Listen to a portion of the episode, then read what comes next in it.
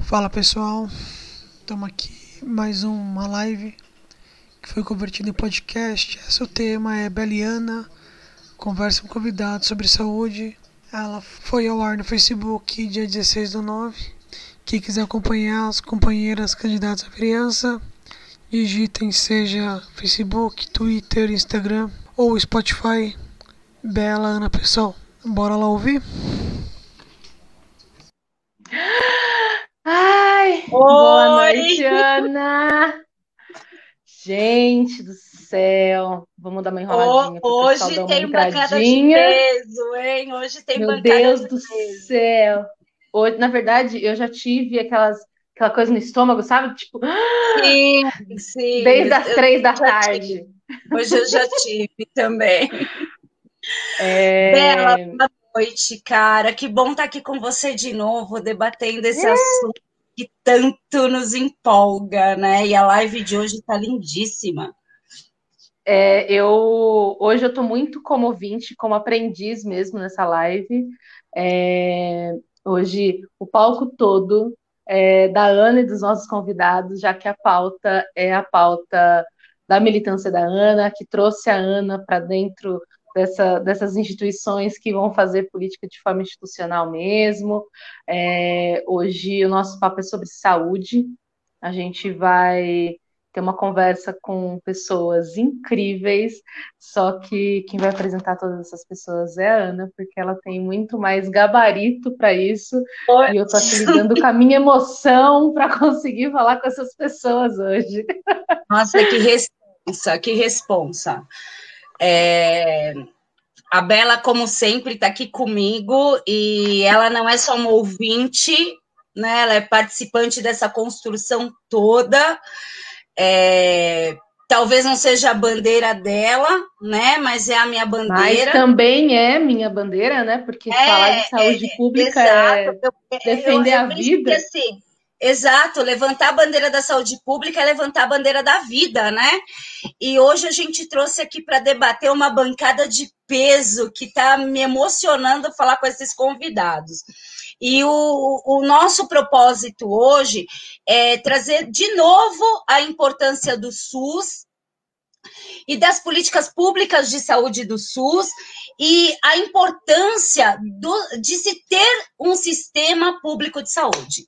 Então, eu quero chamar aí nossos convidados, que é o grandiosíssimo Jorge Caiano, a Luana, que é a nossa pré-candidata à vereança no município de São Paulo, que está arrasando na saúde, e a Eloana, nossa querida, que vai aí falar da medicina, da, da, medicina de família, da saúde coletiva, que é o nosso bastião da nossa candidatura aí, trazer a atenção básica. Boa noite para vocês, Jorge, é um prazer, Luana é um prazer, Luana é um prazer estar aqui com vocês. E eu queria que vocês se apresentassem um pouquinho para gente, né? Para as pessoas aí que estão nos seguindo, para as pessoas aí que estão nos acompanhando, e vamos falar desse assunto tão grandioso e levantar a bandeira da vida hoje, né? Que é o nosso Sistema Único de Saúde. Jorge, você pode começar? Pois não. Boa noite a todas e todos que estão me ouvindo. É, eu estou vendo aqui Bela Ana e Ana Bela, né? São a dupla. É, não, a dupla está se apresentando como Bela Ana. E eu, eu sou do outro lado, né? E é meio é, velho também, né? Meio passado, mas eu já estou na área de saúde pública há hum, 45 anos, só para vocês terem uma ideia. E tem uma amiga muito grande, uma grande amiga, que é professora atualmente na Universidade Federal, né, na, na Unifesp, que mora aí em Guarulhos e é ligada ao PSOL, é médica sanitarista também, doutora Virgínia, e é uma pessoa que eu gosto muito, tenho muito respeito por ela. E eh, eu até perguntei por que, que não chamam a Virgínia tal, porque aí ficava todo mundo mulher aí, né? Mas enfim, eu, mas enfim, é, para destoar um pouquinho, né? É, eu digo que eu já me formei há muito tempo e, e desde o início eu, eu trabalhei sempre na área de saúde pública porque sempre acreditei que é, a obrigação do conjunto dos profissionais de saúde era atuar a bem do serviço público e é, tendo o interesse coletivo como referência. Então, nunca trabalhei no setor privado, é, eu já me aposentei, né, mas é, essa crença continua. Né? E daí a minha participação hoje tem mais a ver com essa convicção mesmo de que candidaturas como da Ana Paula, que é uma dessas pessoas que está militando na área de saúde pública, no SUS, na defesa né, da, do interesse coletivo, é, deve ser incentivada e deve ser apoiada de todas as formas. E é um pouco essa convicção que eu queria estar passando.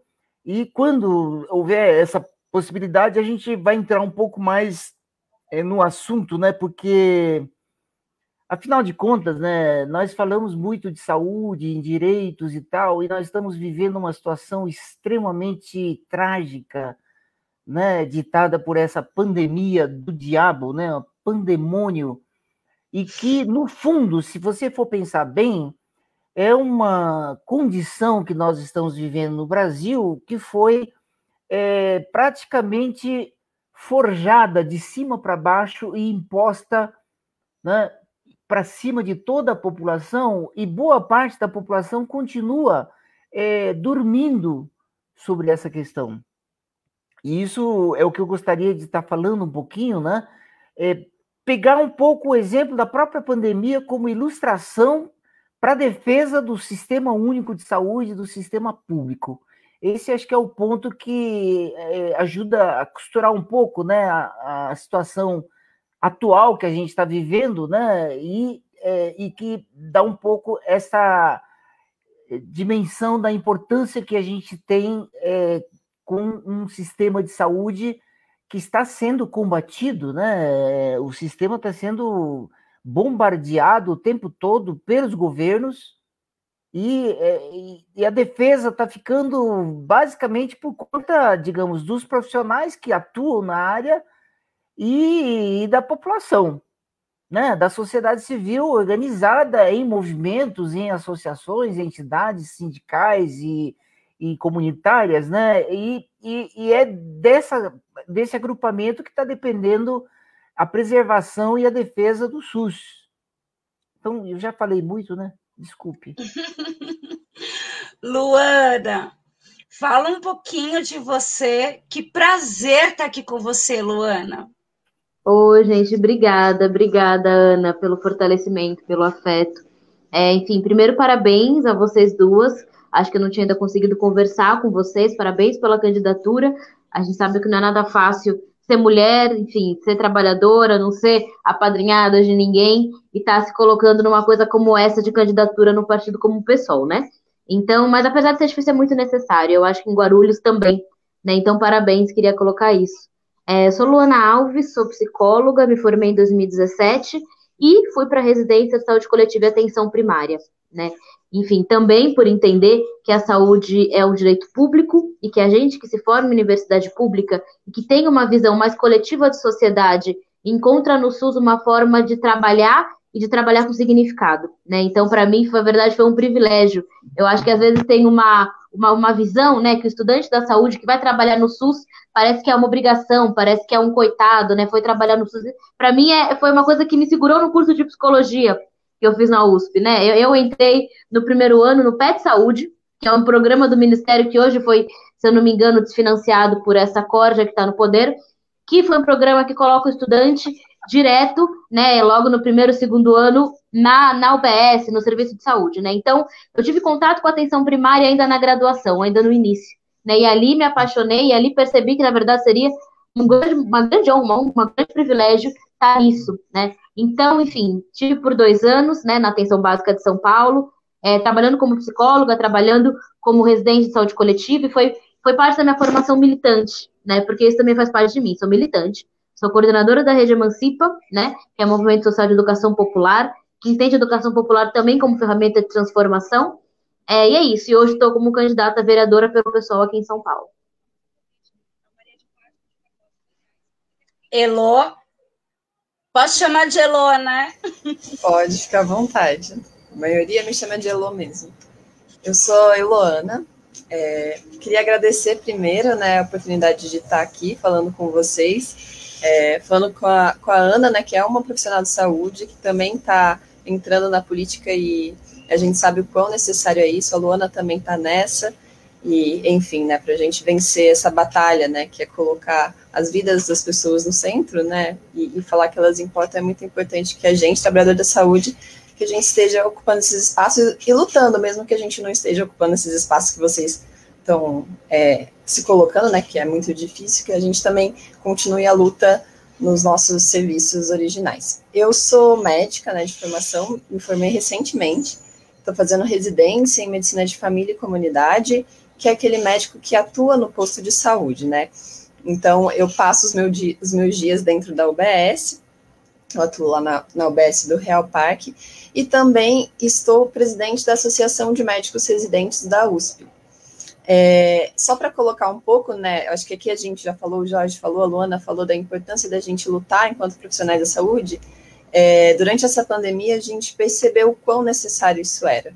Porque quando a gente tem um total desmonte das políticas públicas, é sobre nós e sobre a população que cai é, as responsabilidades, né? A gente, enquanto residente, para vocês terem uma ideia, durante esse período de pandemia, a gente teve que sair para as ruas, é, para um ato, né, para pedir por políticas públicas, né, para que se efetive, se efetivasse é, as medidas de quarentena, né, que não foram efetivadas, porque as pessoas não tiveram condições materiais de, delas serem realizadas, e também a gente pediu pela divulgação dos dados, né? Teve um momento muito crítico durante a pandemia que o governo federal não divulgava esses dados. E a gente tem uma impressão, às vezes, que é só o governo federal que atua na contramão disso, mas aqui, né, na cidade de São Paulo, e isso não é diferente em outras cidades, no próprio estado de São Paulo, a gente vê que a política que foi sendo colocada também era de na contramão daquilo que a OMS e outros órgãos avaliavam como o necessário e, enfim, a gente está na situação que está, a gente é uma situação muito ruim, mas nos traz esperança ter pessoas assim como vocês ocupando a política. É isso. É, eu penso que esses espaços são nossos, né? E como fala muito, né, Bela Paula, da bancada ativista, é, a gente tem que hackear esses espaços. Esses espaços são nossos, esses espaços são da população, esses espaços são meus, é da Bela, é da Eloana, é do Jorge, e é aí que a gente tem que entrar. A gente tem que fazer uma política para quem precisa, e não é uma política para 1%, né? E o SUS ele vem para isso. O SUS ele é uma conquista popular, ele é uma eu digo que o SUS, ele é um resistente. Eu não canso de falar que o SUS ele é um resistente. Ele é um jovem resistente, né? O SUS ele vem aí na contramão de tudo isso, de todo esse desmonte, e o SUS ele resiste. O SUS ele é uma revolução, ele é um momento, ele é um movimento revolucionário. O SUS ele não é é, é, um movimento de políticos. O SUS ele é uma criação e uma idealização de uma necessidade social. E é nisso que a gente vai pautar hoje esse debate. Com, com pessoas grandiosas, né? A Eloana aí na, na, na atenção básica, na saúde coletiva, a Luana, o Jorge, que, que, que já foi tão, que, que continua sendo, né, Jorge, tão grandioso aí na sua contribuição para a saúde pública. Então, eu queria começar aqui falando que a saúde, ela foi constituída como um dever do Estado, né, e um direito de todos. E como eu disse, a saúde ela é uma conquista popular e a gente sabe que o SUS ele não foi constituído por políticos, ele foi constituído por reformistas. E eu gostaria então que o Jorge ele falasse um pouquinho para a gente é, dessa concepção do SUS, que o SUS ele não veio de políticos, o SUS ele veio de uma revolução popular, de uma necessidade da sociedade em se organizar e fazer saúde pública de uma maneira universal e como foi inserido da Constituição. Você pode falar um pouquinho para gente, Jorge? Pois não, eu eu estou só preocupado se, por acaso, eh, as minhas falas eh, podem ficar truncadas ou rendo hum. direito, porque agora, Ana Paula, deu alguns saltos Sim. na sua fala. Desculpa, é, é que eu não, não, liguei a bateria do meu note, estava descarregando. não, então tá bom, tá bom. Fazer live é, é isso, esse, a arte do improviso, né, Bela? É, não, mas o sistema de hoje é relativamente estável, né? Sim. Ele é um bom sistema. Então, eu, eu queria mesmo é, pegar um pouco de história, porque é, eu sou pré-SUS, né? Fui formado antes do SUS e é, é, não por acaso eu fui morar na zona leste de São Paulo sem nunca ter pisado lá na zona leste e fiquei morando em São Miguel Paulista, que é bem vizinho de Guarulhos. Né? A gente sempre em São Miguel fala dos Pimentas, do bairro dos Pimentas, que é o, o nosso vizinho, digamos, fronteiro, né? E é, toda uma região extremamente pobre e eu fui trabalhar na área de saúde pública, numa unidade básica que na, na época se chamava Centro de Saúde. É, por que, que eu fui para lá? Eu fui é, porque eu achava que é, era importante que naquela região houvessem profissionais comprometidos com a saúde da população. É, essa era o, o sentimento mais forte e é, nesta ocasião, nesta época, vários sanitaristas que, for, que se formaram, eles foram absolvidos né, pela rede estadual de saúde, na época dirigida pelo é, saudoso Walter Lezer, que era um secretário de educação de um governo de direita, mas que conseguiu é, é, implantar um sistema de carreiras dentro da saúde pública, né, carreira de médico sanitarista, eu fui presidente, inclusive, dessa associação de médicos sanitaristas na década de 80, mas isso já é outra história. É, e esses médicos que entraram, eles é, trabalharam praticamente todos é, nesta linha de é, sedimentar serviços de saúde de boa qualidade. Né? É, esse trabalho é, tinha que ser feito no convencimento dos funcionários que a maioria deles eram muito desanimados, né? cansados, desgostosos, reclamando das coisas e tal, mas o trabalho dos sanitaristas foi no sentido de organizar esse conjunto de servidores, mostrando a importância e a dignidade do trabalho que eles estavam fazendo e a necessidade deles, ao mesmo tempo, vincularem uma briga para melhorar as condições de trabalho, condições salariais, brigar também pela melhora da saúde da população. E isso é colando com todo o investimento que nós fizemos na época em processos de formação da população. Na época, era ditadura plena, né? E todo mundo falava de lado, e a gente, para poder trabalhar, é, fazia trabalho junto com as comunidades de base da igreja, principalmente a igreja católica, né? As chamadas comunidades eclesiais de base na, na região de São Miguel Paulista, a gente tinha padres de esquerda, progressistas, que trabalhavam fortemente nesse componente né, da teologia da libertação e é, acreditavam na organização e na necessidade do povo é, tomar consciência da realidade e tudo mais. Então, os sanitaristas foram trabalharam principalmente junto com essas comunidades de base. E é, qual era o sentido dessa briga? Era pela necessidade de expansão de serviços. Na época, havia muito poucas unidades básicas de saúde, totalmente insuficientes, com muito poucos funcionários. Né? Hoje, ainda há queixas em relação à falta da rede básica em algumas regiões da cidade. Mas, naquela época, a falta era absoluta, muito forte.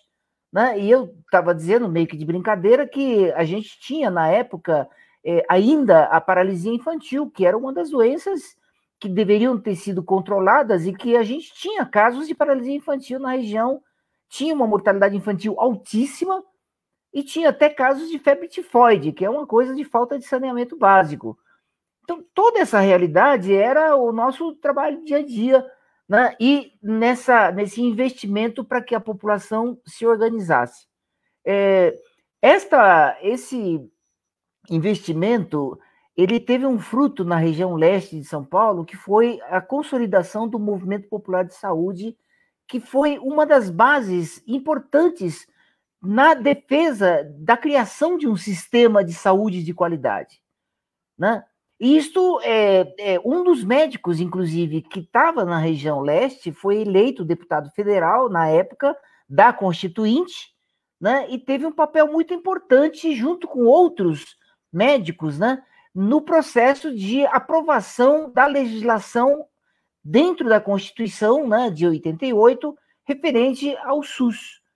Né? Por que, que foi importante? Porque ele praticamente levou toda a experiência de organização e fortalecimento do movimento popular de saúde, que foi feito em aliança com alguns grupos de profissionais de saúde, e levou para dentro da Constituição. Né? É, na época, essa Constituição foi vista, inclusive, como uma Constituição reformista, diga bem claramente, reformista ah, porque está querendo acabar com a, eh, os conflitos de classe, essas coisas todas.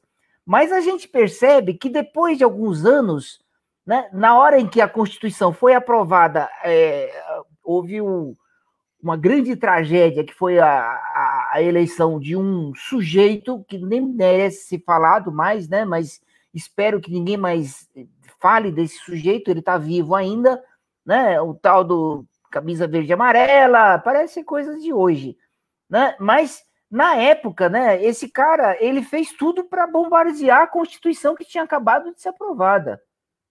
E isto foi é, a história do SUS, né? É essa né? Constituição de um sistema de saúde enquanto direito, né? E que a Ana Paula vem falando corretamente, que é uma conquista da mobilização da população junto com profissionais de saúde, né? Mas, infelizmente, na primeira leva de implantar eh, o direito à saúde, a gente elege um presidente contra o sistema de saúde.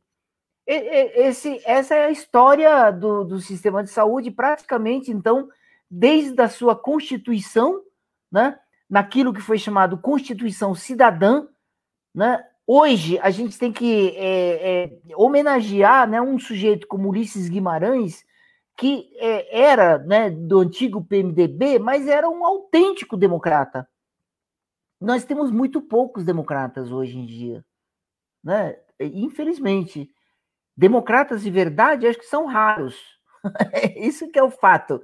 Mas, enfim, com toda essa briga, né, nós passamos todo esse período tentando implantar o SUS e com dificuldades no campo é, é, é, dos governos, né? Porque a área econômica é contra e acha que investir em saúde é despesa pura e simples, que não se deve fazer isso. Né? Hoje, então, o sujeito que está lá dizendo que é o posto Ipiranga, ele, ele quer cortar qualquer gasto com saúde.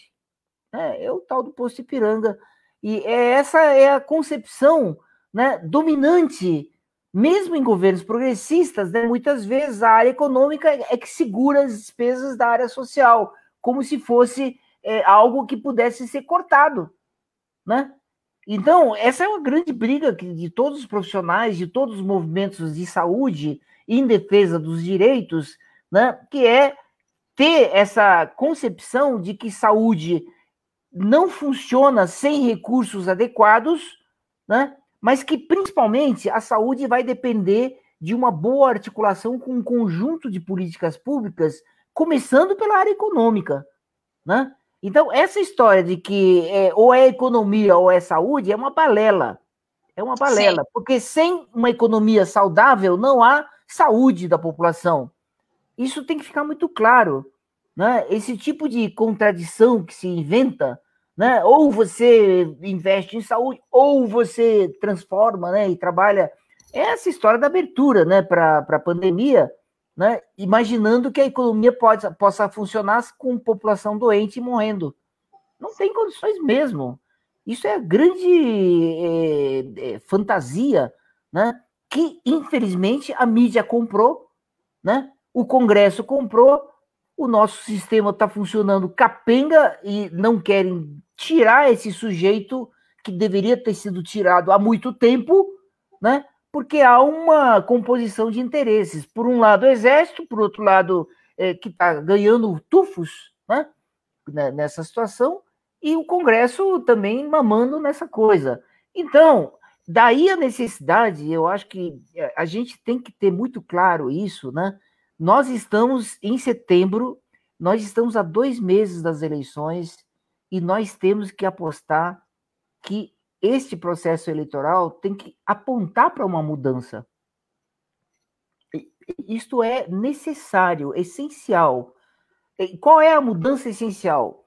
Todos os governos municipais que não fizeram um trabalho correto e adequado de combate e controle efetivo da pandemia tem que ser tirado, tem que ser defenestrado. Né? Isto, defenestrar, significa o seguinte: chutar como se fosse porcaria. A população tem que fazer isso. Né? Não, não dá para ficar comprando ilusões, achando que a maioria desses governos que não fizeram nada é, para controlar a pandemia, para evitar tantas mortes, nós são mais de 130 mil pessoas que morreram.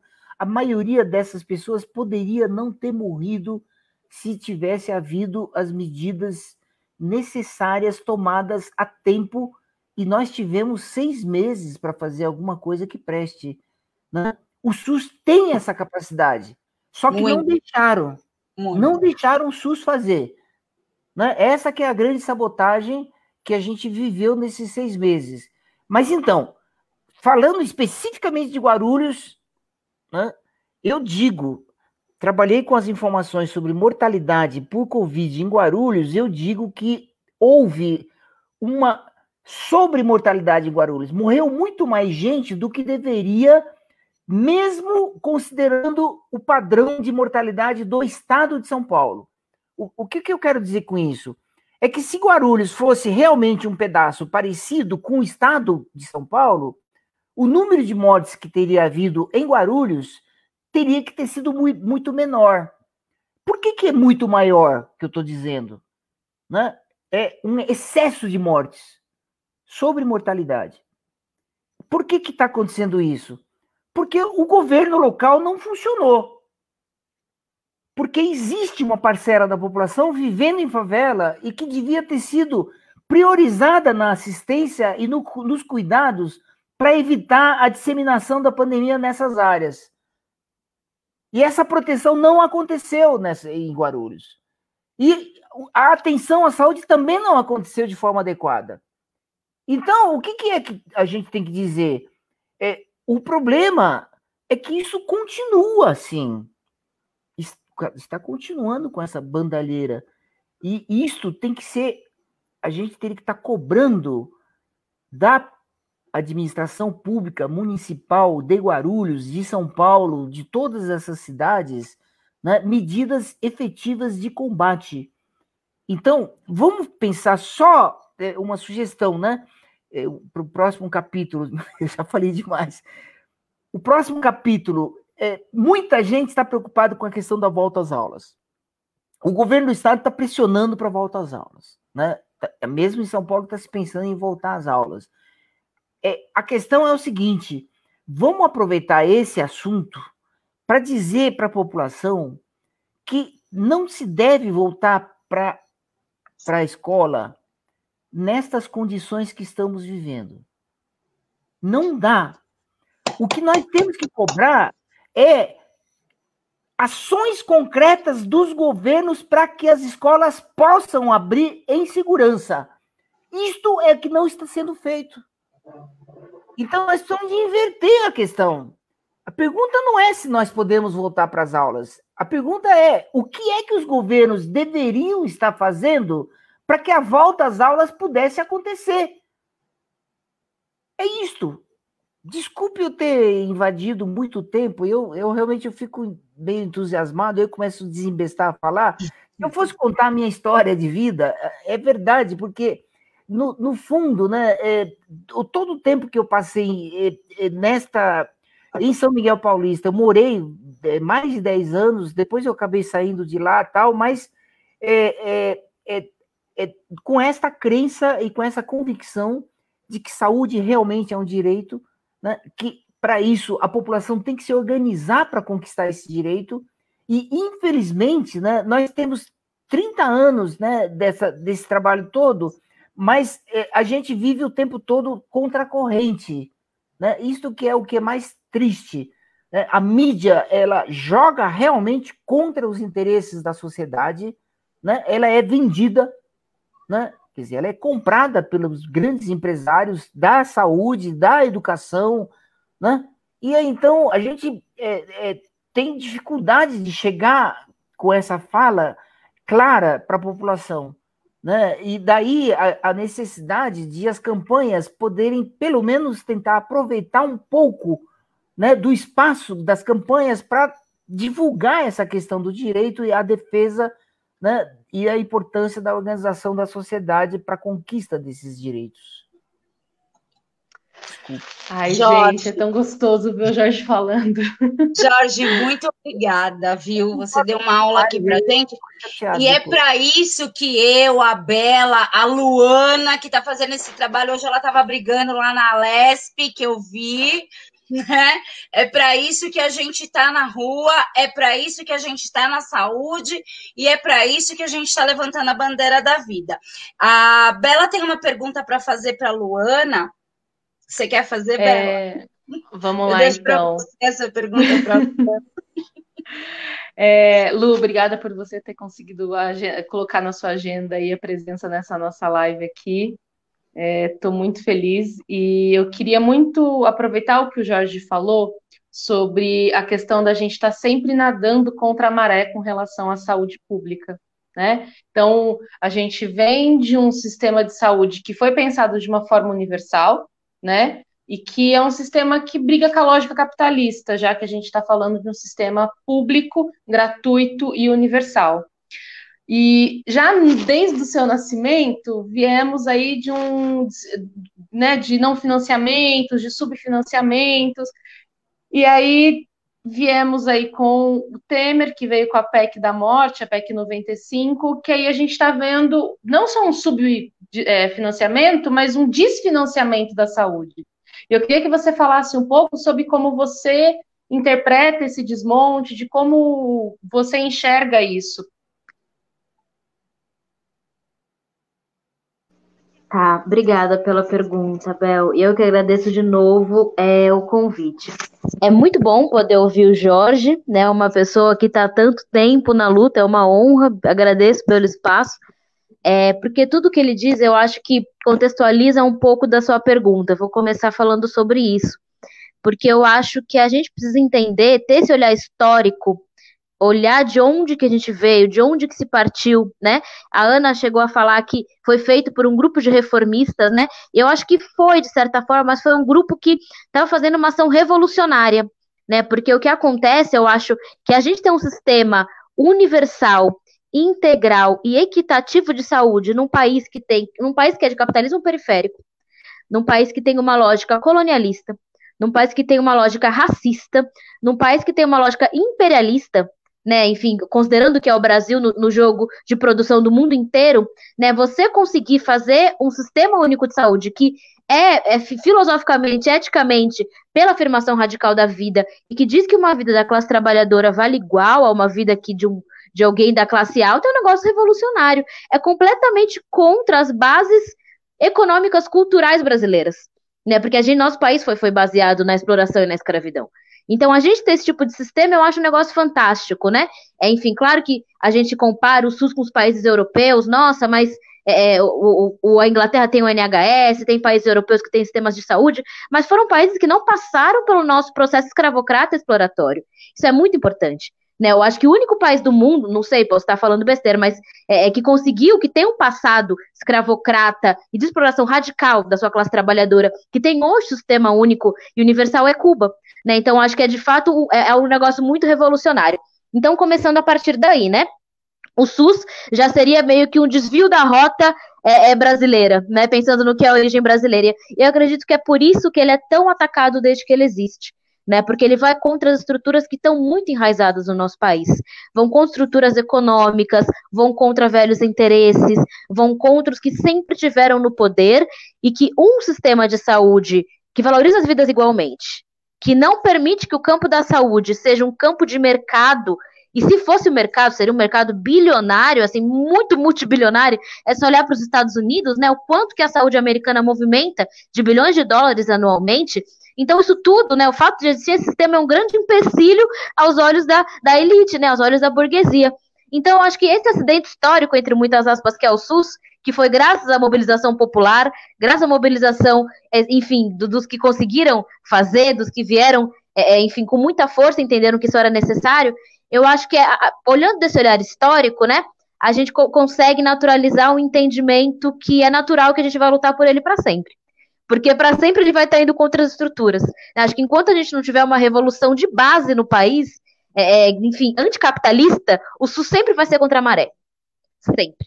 Né? Então, é, a nossa tarefa é eterna, né? Desde que eu fui me entender como alguém que ia militar no SUS, eu, eu entendi que tanto no país capitalista, o SUS ia ser constantemente atacado porque ele é um ponto fora da, da, da curva aí da economia brasileira. Então, eu acho que nisso se insere o desfinanciamento, agora indo para a sua pergunta, né? Porque o que acontece é isso que o Jorge falou, né? Foi garantido constitucionalmente na Constituição de 88, e aí, nos anos 90, veio uma série de governos neoliberais o que já representou um problema de é, subfinanciamento. Né? Então, o SUS que deveria ter ali a sua, é, é, enfim, o seu financiamento federal foi, foi um financiamento federal que foi sendo comido, né? Existe um, eu aprendi com o professor Aquilas Mendes, que também é uma referência para gente, né, no nosso curso, ele ensinou para a gente sobre o financiamento do SUS, e ele falou que existe um elemento chamado DRU, desvinculações da receita da União, que é, é um, um, enfim, uma parte do, do, do, orçamento brasileiro que seria meio que uma um assim pensa que o SUS é 30 é 100% ali da caixa do SUS que vai para os municípios do dinheirão né a DRU é uma porcentagem desse 100 que é, é deixado como se fosse uma uma, uma garantia para os rentistas do Estado brasileiro então, antes era 10%, depois foi para 15%, agora está em 30% do orçamento da Seguridade. Né? Então, esse dinheiro, que deveria ser para a saúde, deveria ser para assistência, deveria ser para a previdência, é para pagar a dívida de banqueiro. Então, essa é uma primeira coisa. Como o próprio Jorge falou, né? O nosso sistema único de saúde ele tem um financiamento que é, é multivariado, né? Então, ele é financiado tanto pelo governo federal, em menor parte pelo estadual, e muito pelos municípios. Né? Então, o que acontece é que as responsabilidades do SUS foram sendo municipalizadas como era para ser, porque um dos princípios é a descentralização, né, e tem que ser dessa forma mesmo. Né, o próprio Jorge comentou que antes que os centros de saúde eram estaduais, né, ele falou que ele, como trabalhador da atenção básica, foi contratado, foi contratado primeiramente como estadual. É, hoje, qualquer um que entra na atenção básica é contratado como municipal, porque já é responsabilidade do município, né? Então, o que acontece é que as responsabilidades foram sendo descentralizadas e muito do dinheiro não foi. Né, uma grande parte do que é o dinheiro não foi descentralizado. Né? Então, muitas vezes o que a gente encontra hoje são municípios menores gastando bastante com saúde e o governo federal gastando menos. Né? Enfim, e sendo que o governo federal arrecada mais, arrecada mais imposto. Né, e fica segurando para pagar a dívida de banqueiro, né, que hoje é, é para fazer isenção fiscal de, de, empresa milionária, que hoje é o grande objetivo do Paulo Guedes. Então, é isso que a gente está vivendo, né? Então, é, esse é um primeiro elemento. O que a gente foi vivendo também foram, uma, é, é, foram narrativas, né, narrativas que se concretizam nas políticas públicas de dizer que a saúde está fora de controle, que o gasto de saúde está fora de controle, né, primeiro como se fosse gasto e não como se fosse um retorno é, absolutamente da civilização né, para a população, parece que é um luxo você é, ter atendimento em saúde, né, e, e que dessa forma, a partir dessa, dessa linha de governo que é cultural, que é política e que é econômica, ela foi sendo, enfim, foi sendo comido de do SUS. Eu acho que o Jorge quer alguma coisa daqui a pouquinho. Ah, tá ruim, tá ruim o fone? Não dá para escutar? E agora? Melhorou? É que tava picotando um pouquinho, Luana. Agora eu acho que ah, melhorou. Eu vou tentar falar mais devagar, que eu falo muito rápido, viu? Acho que às vezes pode ajudar. É, eu vou falar mais devagarzinho. É, mas enfim, continuando. O que a gente foi vivendo, né, foram essas narrativas neoliberais é, e que foram justificando uma série de cortes no orçamento, tanto federal quanto estadual, quanto municipal de saúde. Né? Então, a ideia dos governos hoje é não ter mais o SUS. E não tem vergonha mais de falar isso. É importante a gente entender essa parte histórica, porque a gente viveu governos como o FHC, né, que, enfim, é, dizia defender o SUS, mas cortava do SUS. E hoje a gente vive um governo que corta do SUS, mas que, diferentemente até dos antigos neoliberais, nem defendem. Né? Então, eu lembro que o ministro Mandetta, que a gente viu que parecia minimamente equilibrado, porque no meio daquele horror, daquele circo de horror, qualquer pessoa parece equilibrada. O ministro Mandetta, eu lembro que ele assumiu dizendo que ele achava que o Brasil tinha que ter planos populares de saúde.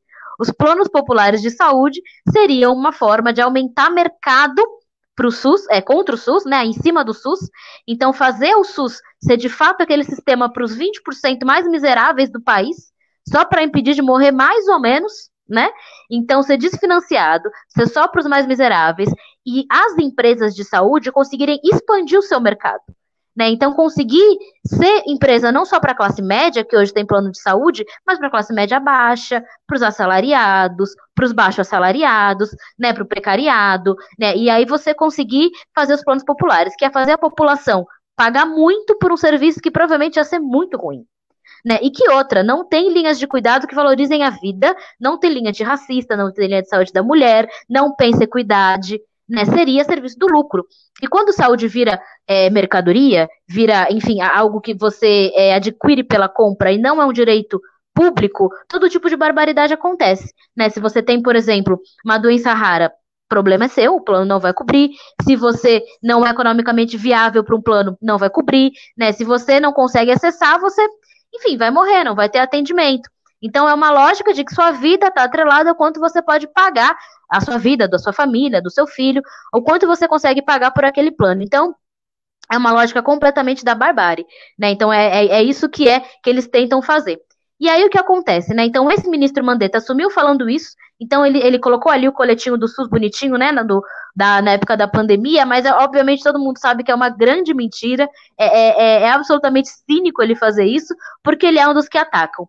Para finalizar, Bela, só para falar um pouquinho dos ataques financeiros sobre a atenção básica, mais dois elementos. No ano passado, esse mesmo ministro Mandetta fez o plano chamado Previne Brasil, se eu não me engano, que é a portaria que tira o dinheiro da atenção básica. A atenção básica é, como a gente falou aqui, é, é, é, o que vai fazer promoção de saúde, vai fazer prevenção, vai estar tá enraizado, capilarizado, né? É o, é o, posto de saúde, é o CAPS, é a equipe estratégica de saúde da família. E é o que acontece na prática com essa portaria do ministro Mandetta do ano passado, é que a atenção básica deixa de ter piso. Então, como é que funcionava antes? é, enfim, antes desse plano, né? Os municípios recebiam o dinheiro que era o piso da atenção básica, que dependia do quanto de habitantes que tinha do município. Então, se a minha cidade tem 100 mil habitantes, eu recebo, enfim, o equivalente àquilo, mais os cadastrados no SUS. Né, que nem, enfim, não é 100% da cidade que é cadastrada, né, se for uma cidade mais pobre, pode ter mais, se for menos, assim, cadastro, é, assim, na verdade, todo mundo usa o SUS, né, todo mundo que bebe água, bebe água usa o SUS, todo mundo usa, mas cadastrado na UBS, né? Enfim, que seria o atendimento mais direto.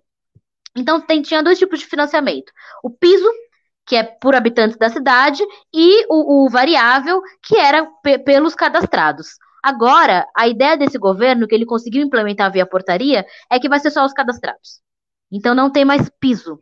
Então, o município não tem, não tem mais esse dinheiro que é pelo, pelos habitantes do município. Então, de fato, é para ser é, um sistema complementar, o SUS virar complementar e o privado virar o total, que é o contrário do que diz a lei do SUS, né? Esse é um primeiro elemento muito grave, né, de ataque financeiro à atenção básica, e um segundo muito grave, que é um ataque não só financeiro, que é a privatização da gestão.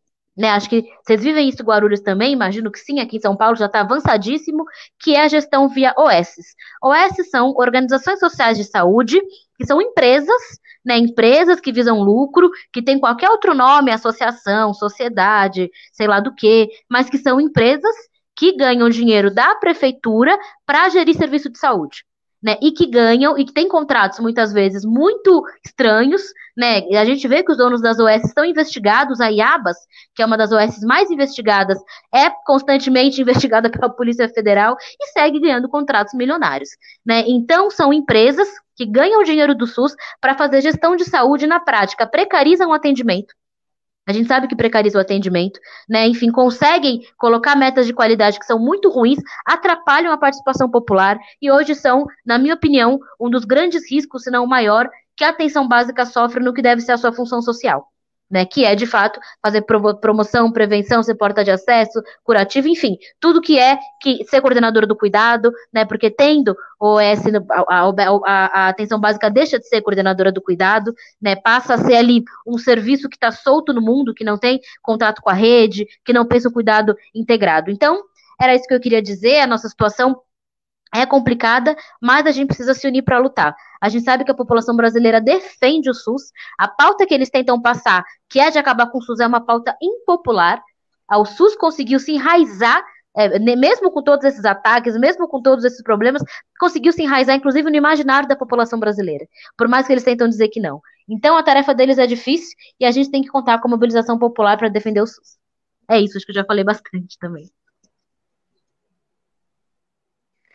Essa questão das OS é, eu acho extremamente problemática, porque você traz uma lógica empresarial, né, de, de metas, de números, como se a gente conseguisse fazer uma avaliação do que é uma qualidade de vida, qualidade de saúde, através de uma planilha do Excel, e isso é impensável. E, e eu falo isso como enfermeira da isso, saúde né? pública, isso não tem segmento né? A rotatividade dos funcionários da UES, elas, elas, eu estava até discutindo isso agora à tarde, antes de entrar na live, com um companheiro.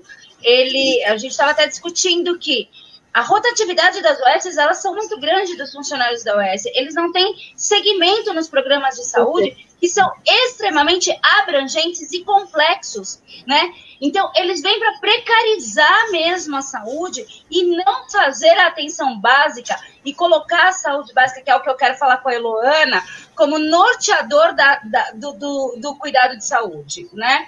É, enquanto um profissional de carreira concursado do SUS, nós não somos, nós não somos parasitas, Paulo Guedes, né? O, para, o parasita que é você, é, quanto nós, trabalhadores da saúde, funcionários de carreira, concursado, estamos ali há muito tempo trabalhando aqueles programas de saúde, né? E deixamos um legado para a saúde pública. Né? Então, saúde não é mercadoria, saúde não é negociada, a saúde ela não pode ser negociada em balcões de negociação dentro da Câmara tá? Dentro do, do, da, da, da, Câmara, dentro do Senado. É, e pegando esse gancho aí, para não me revoltar tanto, eu quero conversar um pouco com a Elô, porque ela fala de um assunto que eu acredito muito né, na atenção básica como norteador da saúde, na, na estratégia de saúde da família. E a saúde, ela não é, ela não precisa, ela não tem que ser encarada como um gasto e como um problema, como um problema. A saúde, ela é desenvolvimento e oportunidade, né? É, e essa bandeira, ela precisa ser levantada diariamente por todos e por todas. Como a Luana colocou aí, todos nós utilizamos o SUS. Eu, como enfermeira da vigilância de saúde, eu falo que você utiliza o SUS até quando você bebe a água, porque é o SUS, através do programa de controle da água, que fiscaliza a água que você bebe, que fiscaliza através da, das autoridades sanitárias, através da vigilância sanitária, o restaurante que você come. Então, aquele que fala que não usa o SUS, ele utiliza sim. O SUS ele funciona todos os dias, né? Ele não é, é um problema sem solução, ele é uma solução com problemas. Eu acompanhei muito a Luana naquele curso com o Áquilas, eu amo ver o Áquilas falar, quando ele, aquele curso de saúde e marxismo. E voltando aí para Elo, a, essa crise sanitária, ela escancarou as fragilidades do SUS mas ela trouxe também a importância de se ter um sistema público de saúde. Os países que têm sistemas públicos de saúde aliados à política de seguridade social, eles estão se saindo muito melhores na pandemia. Nós não temos seguridade social, mas nós temos um sistema que funciona mesmo com as suas fragilidades e um sistema robusto que abarca desde a promoção de saúde até a alta complexidade né? Esse modelo que a grande mídia, como o Jorge falou, esse modelo que, hospitalocêntrico e tratativo de doenças, não é o modelo do SUS, né? O SUS ele é além disso. E eu queria saber que você falasse um pouquinho, Elo, da importância de se ter, de se ter sistemas públicos de saúde e de como que a gente pode fortalecer a saúde coletiva e fazer uma saúde coletiva de uma maneira eficaz. Eu acredito muito na medicina, na, na saúde coletiva, na medicina de família. Haja visto Cuba, né? A gente vê o modelo de, de, de, de médico de família de Cuba. É, já conversei muito com o Stefan sobre essa questão da saúde coletiva e, e, e, é a medicina, é a saúde que eu acredito. Então, eu queria que você falasse um pouquinho disso. É, não, esse assunto eu, eu gosto muito, eu acho muito importante que a gente debata, inclusive. E você estava falando, Ana, né, sobre Elô, o tá picotando um pouquinho o seu microfone. Tá picotando? Eu vou, eu vou tentar. Assim tá melhor? Melhorou, melhorou. Melhorou? É, mas você estava falando quão robusto é o nosso sistema de saúde, né? E eu havia até ouvido em uma outra ocasião de uma pessoa, e eu achei essa frase muito interessante, que é, o Brasil tinha de tudo para ser modelo nessa pandemia, né? Porque realmente, na teoria, o SUS garantiria uma, uma capacidade de gerenciamento e de produção de saúde, mesmo frente à pandemia, que poderia ser referência. E isso não foi feito por conta da política que foi sustentada uma política que, que ia contra mesmo as vidas das pessoas. É, mas é isso, né? O SUS é esse projeto revolucionário. E é um projeto revolucionário porque ele, ele, ele se origina né, de um pensamento das raízes do, do, problema de saúde, né? Que é a raiz da determinação histórica. Tá picotando bastante. É... Será que se você ficar sem microfone não é melhor? Sem, sem o fone não é melhor? Vamos tentar mas talvez seja a própria internet. Então vamos lá. E agora, como estamos? Agora tá ok, tá ok. Tá ok. Então vocês vão me falando.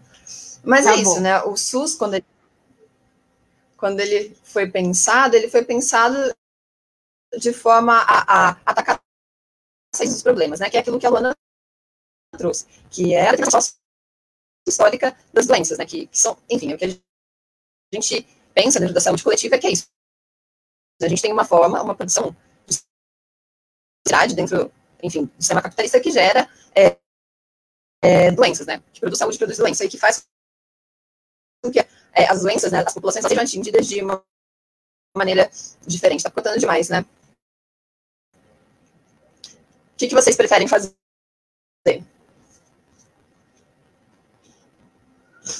Eu acho que com o fone estava um pouco melhor, Elu. Vamos tentar continuar com o fone, que eu acredito que fica mais equilibrado, acho que fica mais fácil. Mesmo que picote um pouco, com o fone e é, consegue entender melhor. Tá. Então, Pensando que pode ser a internet, a gente pode, talvez, eu e o Jorge desliga a câmera Acho que pode ser, Lu, também. Acho que pode funcionar. Só? Isso é. Aí daqui a pouco vocês voltam. Enfim, problemas das lives, né? A Ana estava ah. É. é, a gente vai, vai aprendendo a lidar. É arte bora lá, não, Elô. é arte do piso. Bora lá, Elô. Mas é isso, né? E, e o Brasil tem essa situação, enfim, é, de pauperidade que a gente já conhece, né? E as políticas públicas, incluindo o SUS, estão aí para ir na contramão disso, né? E aí, falando essencialmente da atenção básica e da estratégia de saúde da família, que se inclui na atenção básica, a gente fala de um modelo né, de atenção à saúde que está nos bairros, e está inclusive nos bairros mais próximos, que garante acesso à saúde da população e garante a entrada no sistema muitas das vezes, né? É, a gente viu também durante a pandemia que muito do que foi estabelecido como política, como diretriz, não, não chegou, né? Não, não foi planejado para atenção básica algo que poderia ter sido feito de uma maneira muito mais contundente, né? Com a participação das agências comunitárias da saúde, é, fazendo uma vigilância nos territórios que fizesse com que a gente conseguisse avaliar quem é, deveria ficar em quarentena é, de uma maneira mais rígida, né? A partir do diagnóstico da doença. A gente poderia ter um, um, trabalho multiprofissional, porque é isso, né? Não é só de médico que é feito a atenção à saúde, com enfermeiros, com psicólogos. A gente sabe que durante a pandemia o número de crises, né? É, em relação à saúde mental aumentou, porque, enfim, toda essa condição de, de insegurança mesmo, insegurança tanto sobre o futuro, né? É, insegurança material, né? Muita gente sem condições de, de é, continuar nos seus empregos. O Brasil sofre com uma falta de emprego muito grande, que determina, inclusive, a, a saúde da população, porque é isso.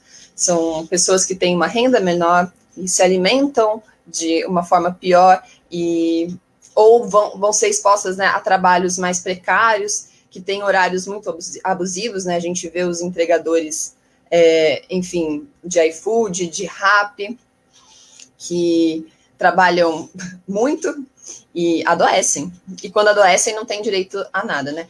Durante esse, é, essa pandemia, inclusive, eu tive a oportunidade de estar na UBS e também de ir trabalhar na, nos hospitais de campanha. E o que a gente via era o retrato que foi a pandemia no Brasil, que eram pessoas, é, eram muitos homens que foram é, internados ali né, na, naquele hospital, é, pedreiros, entregadores de rap, mulheres empregadas domésticas que não foram liberadas, né? Porque não que foi aqui no Brasil é considerado trabalho essencial, que é um absurdo, tem a ver com, com o passado escravocrata dessa, dessa sociedade, é enfim, né? O que a gente via lá era isso. Essas pessoas que estavam é, adoentadas eram essas as pessoas que estavam lutando por, pelo leito, né? Pelo, e se necessário, leito de UTI, enquanto a gente sabe que quem mora lá no Morumbi, que está lá nas casas chiques, né, pertinho lá do Einstein, do, do Sírio, teve garantido, né, o seu, o seu leito e, eventualmente, até seu leito de UTI. É, e é isso, né, a importância do SUS, é, ela se dá aí, né, na realidade das pessoas, no dia a dia, né, na, na garantia de acesso à saúde, de promoção de saúde, de proteção dos agravos, na vacinação, na, na prevenção, enfim, de uma série de outros, outras doenças, na saúde da mulher, na prevenção à violência, inclusive, no que, no que diz respeito à saúde da mulher, que, enfim, né, a gente sabe que recentemente a gente teve um caso muito que, que exemplifica muito aquilo que é a, a, assistência à saúde da mulher no Brasil, que é a negação, né, a assistência. Durante a pandemia, a gente é, observou um aumento, inclusive, na violência doméstica, a gente sabe que a violência doméstica é um determinante de saúde da mulher, né? Muitas vezes é na própria rede de atenção básica, é no postinho que, que as consequências de, dessa violência crônica é, são reportadas. Às, vezes é só ali que a mulher consegue falar, inclusive, o que acontece, o que passa com ela. Enfim, é um, um panorama mais, mais geral. É, eu acho que a gente tem é, a obrigação né, de defender o SUS, defender os trabalhadores do SUS. E para o próximo período isso vai ser ainda mais importante, porque esse contexto que a Luana colocou, né, de desfinanciamento da, né, das OS vindo cada vez mais forte, ela vai precisar, a gente vai precisar de estar muito junto e enfrentar de uma maneira muito contundente é, esses entraves, né, que vão sendo colocados pelos poderosos, né. Eu acho que tem, tem uma coisa que eu venho pensando muito sobre saúde e saúde como uma integralidade, né, como um, um bem-estar social. E quando você falou dos entregadores, quando você falou do, dos pedreiros e tal, que são essas pessoas que estão adoecendo, é, e o quanto isso vem também mexendo com a nossa saúde mental, né, com isso que acaba de alguma maneira reverberando no nosso corpo físico também, eu penso muito que promoção de saúde também é a gente ter as nossas contas pagas, né? É a gente também poder ter oito horas de sono, é a gente poder também pensar em ter o direito de escolher o que come, né? E não ser ter uma alimentação tão pobre quanto arroz branco com salsicha, né? que normalmente é o que a população mais vulnerável tem acesso e acaba tendo acesso só, só nessa perspectiva. E a gente não pensa que isso também, de alguma maneira, vai atingir o SUS, porque essa pessoa vai adoecer mais vezes, vai ter problemas mais sérios, e só vai acessar a saúde quando ela estiver numa situação muito complicada. Não é, não é só quando. Não tem aquela questão preventiva, né? A gente não tem essa, é, essa cultura ainda. Então, quando você coloca esse tipo de coisa, me vem muito isso também na cabeça. Acho que esse, esse, essa parceria entre mim e Ana vem me fazendo pensar muito na saúde de uma forma mais integral, sabe? Obrigada por participar com a gente. Isso. Dá para voltar a Luana e o Jorge? Nossa, muito bom falar de saúde com vocês, é um aprendizado. Aliás, eu gosto de falar de saúde todos os dias, todos os momentos. Jorge, pode ligar sua câmera. Eu gosto de falar de saúde em todos os momentos, em todos os espaços, é, em todos os lugares. Eu acho que o que a Bela falou aí vai ao encontro do, do que nós todos pensamos, do que nós todos pensamos. O Jorge ele tem aí no Instituto Polis, que a gente quer até conversar depois com ele, a questão do direito à cidade, a questão do direito à cidade também é fazer saúde, né? É, a gente tem que pensar nos determinantes sociais, a gente tem que pensar nos territórios. E é um aprendizado estar aqui com vocês. Eu espero que a gente possa compor aí muito mais, né? É, partindo aí para o segundo bloco, é, eu penso que a partir dessa crise da pandemia da Covid-19, é, nós temos que pensar urgente é, em como fortalecer o nosso sistema de saúde. O Jorge falou, a Eloana falou, a Luana falou aí brilhantemente, e a gente precisa, eu acho que a gente é, levantar a bandeira da saúde, é, como eu já falei aqui, é levantar a bandeira da vida. O SUS ele é um bastião civilizatório. É, o Jorge Varela, ele, é, o Drauzio Varela, ele fala muito bem disso. Ele falou, inclusive, numa reportagem, numa entrevista dele no Roda Viva, que ou é o SUS ou é a barbárie, né? Então, a gente, é, a gente tem que sair dessa bastante fortalecido e mostrar para a sociedade e fazer com que a sociedade levante com a gente essa bandeira da vida. É, eu gosto muito de falar do controle social e eu acho que o controle social ele é muito importante né? É, nós temos um governo que tentou tirar o controle social, dificultou as nossas conferências de saúde. As conferências de saúde são espaços onde a gente briga pela saúde e a gente constrói a saúde de uma maneira coletiva. Não dá para fazer construção se não for de uma maneira coletiva e com a participação da sociedade nessa construção. E eu queria falar com o Jorge é, que ele falasse é, para a gente é, a importância desses espaços e a responsabilidade do controle social e dos conselhos municipais de saúde dentro da, das políticas de saúde e como que a gente pode fortalecer esses espaços. Nós temos aqui em Guarulhos um controle municipal, um conselho municipal de saúde que está aparelhado com a gestão, né? É, nós temos ele, é, esse governo essa gestão do Gucci na prefeitura de Guarulhos enfraqueceu o controle social, os, controle, os conselhos gestores dentro das unidades básicas, e nós temos hoje um conselho municipal de saúde aparelhado com a gestão Gucci. Ele é um conselho blindado. E a gente sabe que não é essa lógica dos conselhos municipais de saúde e nem do controle social. Eles são órgãos que nos representam, eles são órgãos da população, espaços da população, espaços deliberativos e que constroem a saúde junto com a gente. Então, eu gostaria que você falasse um pouco disso para a gente, Jorge. Aliás, eu aprendi controle social com você, viu? Numa das suas aulas. é, é, olha, eu, eu, preciso te falar um pouquinho sobre essa história do, dos pimentas, né? Que é, tem um comentário aqui na, na, no chat, né? De que é, a região dos pimentas continua tendo falta de unidades básicas de saúde.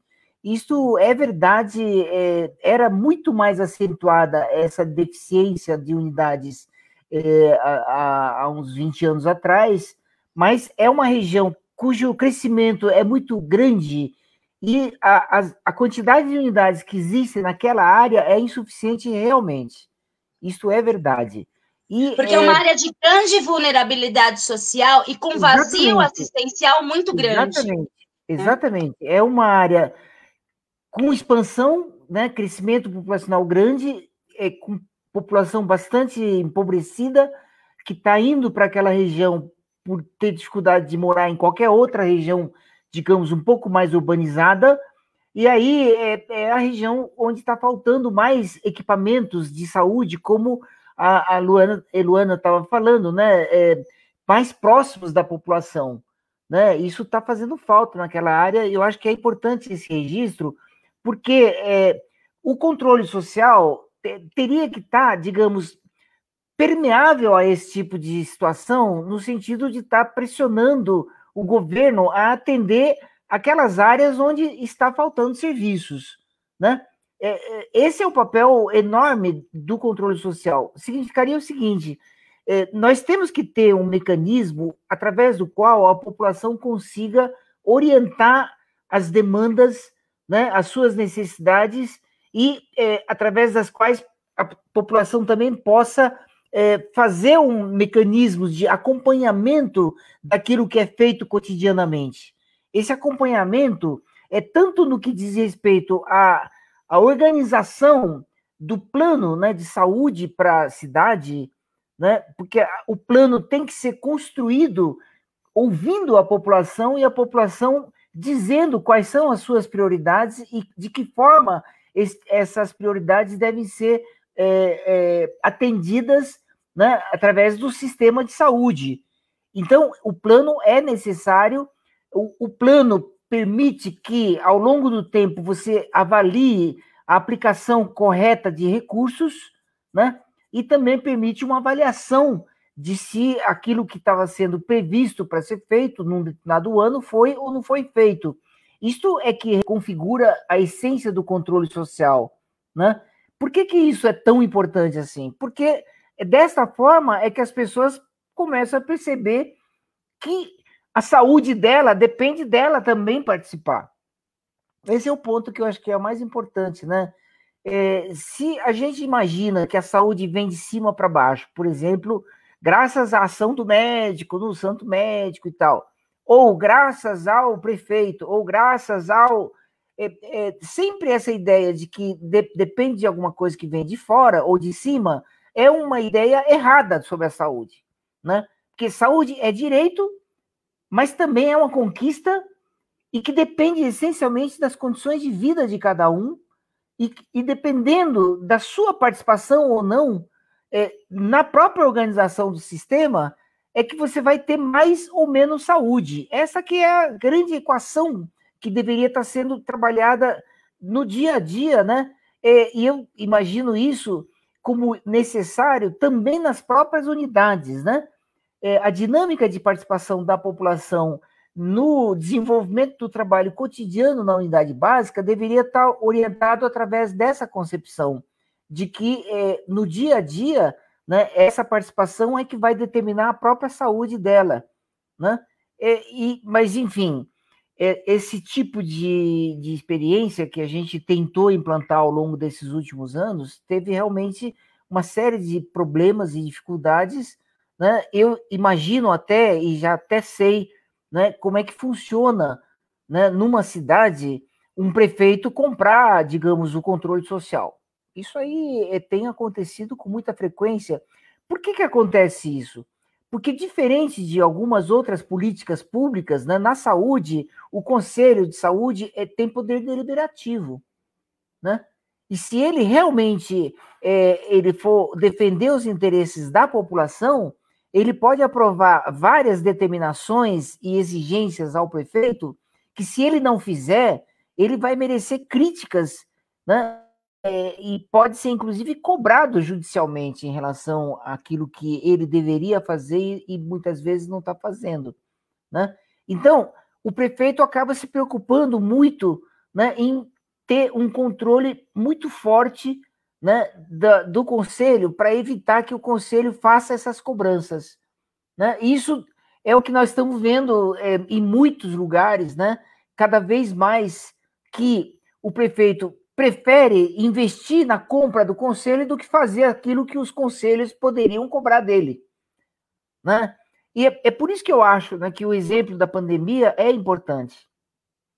Porque se a gente for pensar bem, né, se a gente é, for raciocinar, por que, que nós estamos tendo pandemia há seis meses e não existe uma espécie de uma luz no fim do túnel, uma perspectiva de solução desse problema? Né? Por que, que essa coisa está se prolongando tanto a ponto das pessoas ficarem cansadas e praticamente ficarem desistindo né, de é, é, de guardar distanciamento e, e, e, fazer de conta que acabou a pandemia na cabeça dele.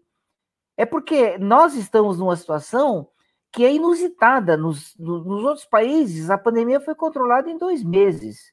Isso é possível de ser feito. Né? E não foi feito o trabalho que devia estar sendo feito, por isso que nós ficamos nessa situação de prolongar a pandemia, né? mantendo números de casos novos de infecções e de mortes num patamar muito alto. Né? E isto é que está alimentando aquelas mortes de quase mil pessoas todos os dias, e nós estamos em 130 mil agora. Então, esta situação tem que ser discutida com as pessoas né, nessa pergunta mesmo, né? Mas o que, que é que tinha que estar tá sendo feito e que não está sendo feito? Né? E essa cobrança eh, tem que ser dirigida hoje, no caso, em Guarulhos, por exemplo, também ao conselho, né?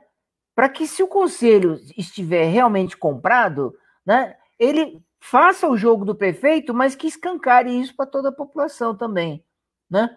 Porque a população tem que poder confiar no conselho. Se a população não puder cobrar do conselho e o conselho não souber fazer um trabalho decente, né, esse conselho também tem que ser mudado, né? Começando pelo prefeito, logicamente, mas tem, tem que mudar também o próprio conselho. O conselho tem que ser autônomo do, do governo para poder fazer a cobrança adequada desse governo, né? Então, o governo tem obrigações junto ao conselho que é ser transparente em relação àquilo que ele quer ou pensa que deve ser feito para colocar essa, as suas ideias em confronto com as ideias da própria população, que deve estar bem representada nos conselhos, né? e esta interação é que vai produzir políticas públicas corretas, né? No sentido de atender as demandas que cada uma das regiões da cidade apresentarem. Por exemplo, essa questão da falta de unidade na região do bairro dos Pimentas, né? Que é, eu já sei que essa é uma questão antiga, né?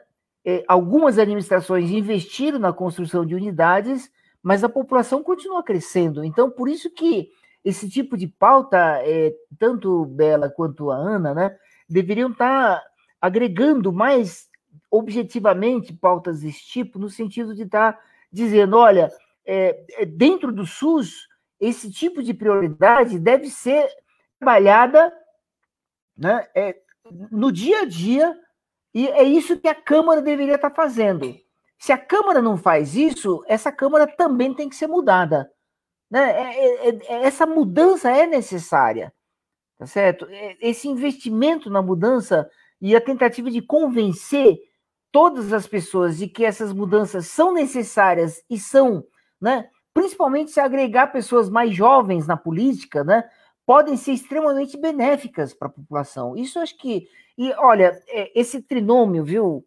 É, pessoas mais jovens, mulheres e negras, eu acho que é um trinômio que tem que ser trabalhado com bastante força, né? A própria pandemia, a gente tem que dizer, né? As mortes, elas são têm cor. As mortes da Covid têm cor. E isto é inaceitável, né? O racismo, que a gente chama racismo estrutural, ele tem uma tradução aqui no Brasil na forma de mortes de negros em quantidades muito acima daquilo que seria aceitável, né? Não dizendo que, lógico que ninguém quer que morra todo mundo ou que, né? mas mortes de negros além da conta é o que está acontecendo, né? E é, é isso que é a expressão do racismo. Então essa questão de defesa, né, é, da participação das mulheres, de jovens e de negros e negras na política para que estas pessoas defendam as suas próprias condições, né? É, é, é, não mais acreditar em outros, né? principalmente empresários e ricos que, que, que imaginem que são capazes de entender as necessidades e demandas das populações mais vulneráveis. Né? Esse que é o, a questão do, do, da mudança de, de, mentalidade que a gente teria que estar tá conseguindo trabalhar nesse cotidiano, né? na, na, na, na chamada política né?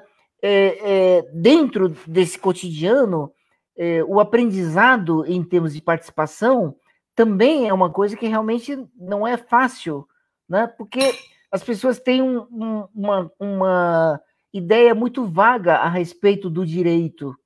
Né? Essa questão do direito como conquista e o direito que só pode ser é, efetivado no cotidiano, na medida em que cada um joga um pouco do seu tempo e das suas preocupações no coletivo, né? Isso não é uma coisa muito simples de ser aprendida, é, apreendida, né, na, na, pela população. Então, ele é um investimento que é, eu sempre defendi que os governos progressistas devem investir fortemente nesse processo de é, aprendizado da população né, na definição das políticas e na organização dos serviços. Este aprendizado, é, os governos progressistas, infelizmente, a maioria deles não fez esse trabalho. E é isso que eu acho que a gente tem que ser, tem que ser claramente criticado, e é nessas mudanças que a gente tem que apostar. Né? Então, é, eu eu estou derivando né, da questão da participação para a questão da própria campanha, e eu acho que é, essa colagem, né, eu gostaria realmente que é, tanto a Luana, que é candidata também em São Paulo, quanto vocês, né, que estão representando uma, uma, é um coletivo, né, uma candidatura coletiva e tal, é, tem que abraçar com bastante força, né, é, eu, eu acho, né, o movimento de saúde em Guarulhos já teve história, né, é, acho também que uma pena, mas em vários momentos, este movimento foi um movimento meio atrelado aos governos, né? É, eu e, e, acho isso aí, tudo que eu estou falando, é porque eu é, conheci muita gente ligada ao movimento de saúde em Guarulhos e acompanhei de perto né, várias gestões municipais né, e o funcionamento dos conselhos, inclusive na área da defesa dos direitos da criança e do adolescente. Né? Eu conheço bem a dinâmica do, do, dos conselhos municipais de, de, de, de, criança, de, defesa dos direitos da criança e do adolescente, né? e acho que são conselhos extremamente importantes né? e que precisam funcionar é, todos é, os dias para poder é, trabalhar todos nessa linha né, de fortalecimento da organização da sociedade na defesa dos seus direitos. Né? É, acho que o, o leque, né, o, o, o, mote do direito à cidade é um mote fácil de as pessoas entenderem, né? É, eu tenho direito de andar na cidade, eu tenho direito de ter um espaço na minha cidade, eu tenho direito a ter um espaço público, né, onde eu possa passear, onde as crianças possam é, brincar. É, é o direito à cidade, ela só se, é, ele só se efetiva com, junto com os outros direitos né? com o direito à educação, com o direito ao saneamento, com o direito a uma moradia é, é, saudável, uma moradia adequada, né? É, é esse direito à cidade é o direito de você existir, no fundo, né? É, é, e, e, todos os direitos, né? E todas as demandas, né? Elas estão interligadas de tal forma que são ao mesmo tempo resultado de conquistas, né? E, ao mesmo tempo, elas vão beneficiar as condições de vida dessas pessoas. Então, esta vinculação é o, o que a gente gostaria, né, que todo mundo entendesse é, e abraçasse com bastante força. Desculpe mais uma vez eu estar falando desse jeito. É. Ai, não, a gente não. agradece muito, porque realmente é através dessas conversas que a gente vai conseguindo construir o nosso programa e entender também quais são as ações que a gente tem que tomar de uma forma muito mais consistente e, e, e coerente com as necessidades, né? Acho que a Ana. Tra... Ana, você tá aí? Ana? Acho que deu uma travada na da Ana. É então eu vou seguir, vou perguntar para a Luana, aproveitando aqui o, dando sequência a essa, esse ponto que o Jorge trouxe com relação à política, por exemplo, eu acho que a gente poderia ver com você, Lu, que também está como é, pré-candidata é, pré em São Paulo, o que você entende que vai acontecer, né? Quais são as necessidades que as pessoas que vão começar a assumir as prefeituras daqui para frente vão ter que arcar? Como é que a gente vai lidar com esse pós, não essa pós-pandemia, porque a gente realmente está aí sem uma, uma luz no fim do túnel, não tem essa luz no fim do túnel, mas como é que a gente vai conseguir lidar com esse processo, né? Porque a gente tem uma pandemia e a gente tem uma lógica bolsonarista aí para enfrentar. Quais vão ser os nossos próximos passos depois desse, né, dessas eleições aí em novembro? Oi, Bela. É, antes de responder, eu queria só, enfim, me meter um pouquinho na pergunta feita pro, pelo pro Jorge, né? Que eu acho fantástico tudo que ele falou em relação aos conselhos. Eu queria lembrar, eu vi que o rapaz comentou aqui sobre o bairro dos Pimentas, né? É, que apesar do conselho, é, enfim, ser eleito, né? Então tem o um representante, o conselho, o gestor de uma UBS, por exemplo, que tem poder deliberativo, como falou o Jorge, é composto pela categoria gestão, pela categoria profissionais de saúde e pela categoria usuários de saúde. Né? Então, a categoria usuários é eleita né, pela comunidade, mas qualquer pessoa pode frequentar o conselho gestor de uma unidade. Pode ser que não tenha poder de voto. Poder de voto não tem, se você não for eleito. Mas pode ir lá e fazer aquela famosa pressão. Então, isso é uma coisa que é importante todo mundo saber. É, é o, o moço que comentou aqui falou que tem falta de UBS na, no bairro dos Pimentas. Você tem todo o direito de na UBS mais próxima do bairro Pimentas, fazer um fuzuê, fazer, juntar uma galera, e isso é importante todo mundo saber, porque às vezes parece um negócio muito travado, e é mesmo, né? Porque, enfim, às vezes, como vocês comentaram, é, é, existe todo tipo de, enfim, compra de, de apoios, né? Tudo isso, mas que é possível a gente tentar fazer uma pressão. E também é claro que o, o, os conselhos são os espaços para a gente ter esse tipo de participação, mas o movimento social organizado, mesmo que não em conselhos, pode também fazer interferência política. Né, movimento de bairro, associação de moradores, alianças de grupos de trabalho, né, enfim, movimento de bairro, movimento cultural, né, movimento por educação. Então, a participação social se faz pelo modelo conselhos e também por modelos outros, que, que aí são tão diferentes e criativos quanto é a capacidade da sociedade se organizar. Então, isso também é bastante importante. Movimento social, mesmo que não organizado em conselho, pode intervir e não só pode, como deve. E é isso que vai causar o nosso avanço. Porque imagina você ter um movimento de bairro organizado, mas você tem um conselho burocratizado. O movimento organizado de bairro atropela o conselho burocratizado e consegue é, fazer uma mudança. Então, só isso, só para complementar, que é para, enfim, ver uma luz no fim do túnel, né? Porque às vezes você, no seu bairro tem um conselho terrível, você não consegue intervir, tem como mudar.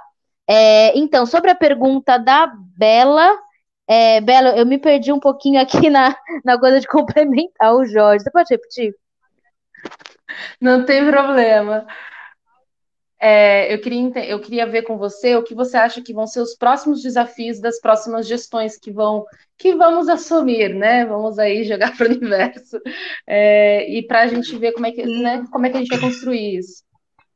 Nós temos uma responsabilidade aí, Luana, imensa. Você viu que o Jorge falou que somos nós que temos que ocupar os espaços, né? Sim. As mulheres, os negros, a população LGBT, somos nós que temos que hackear espaço. Então, nós temos aí uma grande tarefa. Sim, sem dúvida, lembrei. Muito boa pergunta. Eu acho que um primeiro desafio para a gente, que vai ser eleita vereadora, nós três aqui, Eu acho que o primeiro desafio é a gente conseguir revolucionar no conteúdo e na forma. Né? Então, a gente sabe que a gente tem a política correta. A gente sabe que a gente defende o SUS, a gente sabe que a gente é pelos trabalhadores e trabalhadoras, né, em especial da saúde, mas a gente tem que conseguir mudar, né, não só ter o discurso diferente da elite ali, dos, dos que estão lá há um milhão de anos, mas a gente tem que conseguir mudar nossas formas de representatividade de poder. Então, os nossos mandatos de, de, esquerda têm que não só ser aquele mandato que vai ter uma atuação parlamentar restrita, mas que vai fortalecer o movimento social, que vai estar próximo de um movimento social, que vai ser um polo de lutas.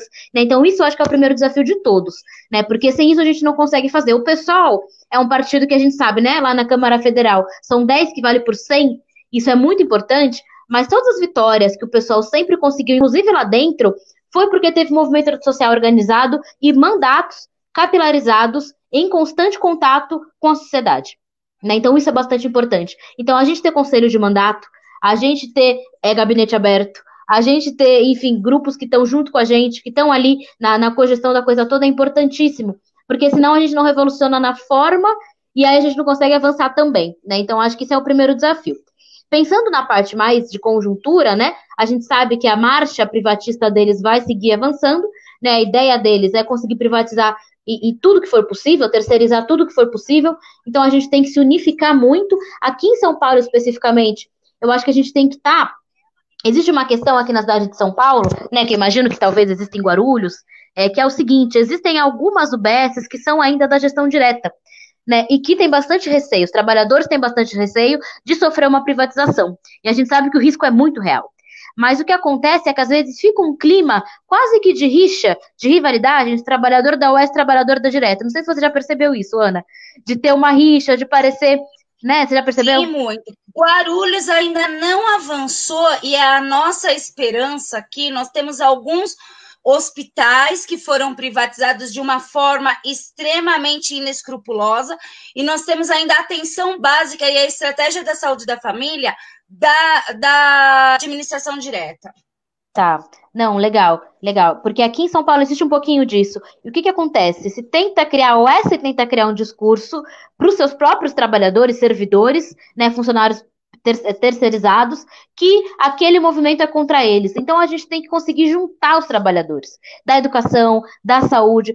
Dentro da educação, por exemplo, tem as funcionárias das conveniadas, das seis conveniadas, elas não são opostas às trabalhadoras da direta. Pelo contrário, a gente está na mesma luta, na mesma batalha. Então eu acho que a gente tem que também conseguir fazer esse desafio de unificar a nossa luta, né? De estar tá em contato com as pessoas. A gente sabe que o governo consegue colocar a narrativa que servidor público é marajá, é privilegiado, e só consegue fazer porque as pessoas não associam o servidor público a, a agente comunitária que bate na sua porta todo mês, né? E não e associa um milionário que está ali no alto do seu gabinete, né? E também tem que trazer essas pessoas junto com a gente, né? Tem que dizer o que é o serviço público, tem que chamar para vir junto e aproveitam da miséria do nosso país, em que você receber às vezes R$ 1.500 é você ser privilegiado numa quebrada qualquer. Então, e isso é uma coisa que a gente tem que saber, né? Tem que estar junto com as pessoas, tem que entender que serviço público não é, é, é privilégio para defender o serviço público, né? Então, esse é um desafio muito grande para a gente. Aqui em São Paulo, e eu acho que em Guarulhos também, em começo de mandato, eles são muito mais sem vergonha, né? Então, Bruno Covas, eu acho que ele hoje está um pouquinho mais é, recuado na política privatista porque ele quer ganhar a eleição, ele quer tentar é, imprimir um pouquinho uma imagem, eu queria até pouco tempo atrás de que ele era um pouco diferente do Dória, de que ele era pelas políticas públicas, a gente sabe que não. Se ele conseguir ganhar, ele vai passar o trator. Então, porque ele vai se sentir muito seguro, vai ter mais quatro anos à frente e vai tentar passar toda a barbaridade possível. Já está fazendo. Já está fazendo, tentando por debaixo dos panos. Se ganhar, vai ser o caos, vai ser a barbárie. Então, o que a gente vai tentar fazer é barrar isso, é tentar avançar e tentar avançar apostando justamente na, na aliança, na articulação com trabalhadores é, é da saúde, né, das políticas públicas, com população, apostar na intersetorialidade, né, então a gente tem que estar junto com a educação, com a assistência, com a cultura, porque a gente todo faz parte de uma política de bem-estar. É isso. E com movimentos sociais, obviamente, que são os necessários, né, para a gente seguir na luta, a gente não pode estar dissociado. Eu acho que é isso. Nossa, que desafio, é hein, um Luana? Que coisa. desafio, hein, Bela? Eu vou continuar, que a gente já está no adiantado da hora, senão não dá para a gente fazer as, as considerações finais. E essa live está maravilhosa. Eu conversaria com vocês três hoje a noite inteira. é, seguindo aí com a Elo, nós estamos vivendo hoje um momento, Elo, de uma política excludente né? É uma política excludente, é uma política negacionista, e isso em todas, na, em todas as esferas do governo, onde o Bolsonaro ele vocaliza isso a todo, a todo momento. Ele é contra as mulheres, ele é contra os negros, ele é contra as políticas é, de saúde para a população LGBT, e eu queria. É, conversar com você sobre isso. Como que a gente pode pensar numa nova agenda para a saúde, que inclua a saúde da mulher, a saúde da população LGBT, que a gente sabe que está extremamente negligenciada, e de uma forma ousada, encarando de verdade, né? E pensando é, nas mulheres e pensando na população LGBT dentro de uma política voltada, uma política de saúde voltada para nós e para a população LGBT. O que, que você pensa disso? Como que a gente pode ousar nessa agenda? Não, fundamental essa, essa pergunta, porque é isso, né? A gente tem essa situação que a gente vive, mas a gente precisa produzir é, novas formas de, de viver, né? Novas formas de, de estar e, e, e que se traduzem em esperança, né? É, eu acho que parte por a gente pensar a saúde como esse campo de disputa política mesmo. De a saúde como algo que a gente pensa só os procedimentos ou as coisas que acontecem no cotidiano, mas é um, um campo, um setor que vai discutir o que é o racismo estrutural, o que é a LGBTfobia, o que é o, o patriarcado e como que isso influencia na vida das mulheres, das mulheres cis, das mulheres trans.